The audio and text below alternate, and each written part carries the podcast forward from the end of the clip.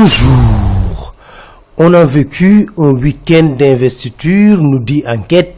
Commençons par le pur qui, selon Vox Populi, a étalé sa force avec une impressionnante démonstration sur les allées du centenaire. Le professeur Issa Sall de dire, c'est une mobilisation exceptionnelle pouvant effrayer le pouvoir en place. Après le pur, c'est Aïssata Talsal qui invite les Sénégalais à oser l'avenir, nous dit l'observateur. Maître Aïssata Talsal était toute griffe dehors, écrit la tribune, avant de présenter sa société de progrès comme projet de gouvernance. Puis, c'était au tour d'Atepa qui, selon enquête, propose un mandat de 5 ans avec un gouvernement de 12 ministres. Mamadou Diop de Croix est également dans le combat avec la probabilité d'une alliance avec le PDS pour renverser le pouvoir, écrit l'observateur. Mais le PDS aura-t-il un candidat Privé de carte biométrique, la tribune nous dit Karim Wad est menacé de forclusion. 24 heures d'écrire,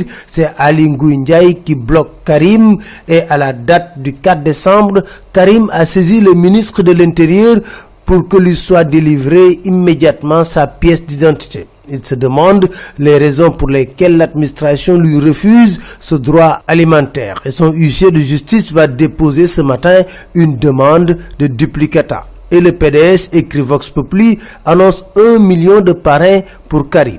L'observateur d'écrire, Idi, Gakou et Bougan ont déposé leur candidature. Celle de Karim est annoncée pour aujourd'hui. Pour nos confrères, l'opposition est prête pour le combat. Le Conseil constitutionnel boucle la liste à minuit, nous dit l'observateur, et dans le dispositif pour vérifier les parrainages, Sud Quotidien révèle que les sept sages ont finalement repêché l'opposition.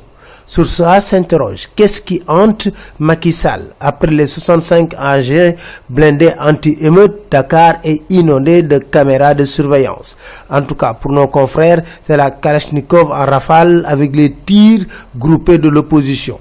Assemblée nationale, selon Libération, face aux députés, le ministre des Finances, Amadouba, a asséné ses vérités crues sur la situation économique du Sénégal, au point de sortir de ses gongs. Selon Sud Quotidien, les députés ont validé la loi de finances 2019, estimée à 4071 milliards. Mais les échos dégoûtés nous disent on a assisté à des querelles de bornes fontaine. Lancement du projet Rahman, l'évidence nous dit Marem Faisal institutionnalise sa solidarité. Occasion saisie par Irandao, écrit Direct Info pour déverser un torrent d'éloges sur l'épouse du chef de l'État. D'ailleurs, Réumi Quotidien nous dit, Maki présente son livre Le Sénégal au cœur demain mardi. Terminons avec Mustafa Gueye, le lutteur, qui attaque et cogne le ministre Matarba dans l'Observateur. Il est complice de la gestion nébuleuse du CNG, déclare-t-il, et il se sert de Mbaye Gueye, Kati Diop et Ibrahim Ndiaye comme des mouchoirs à jeter. C'est tout, merci,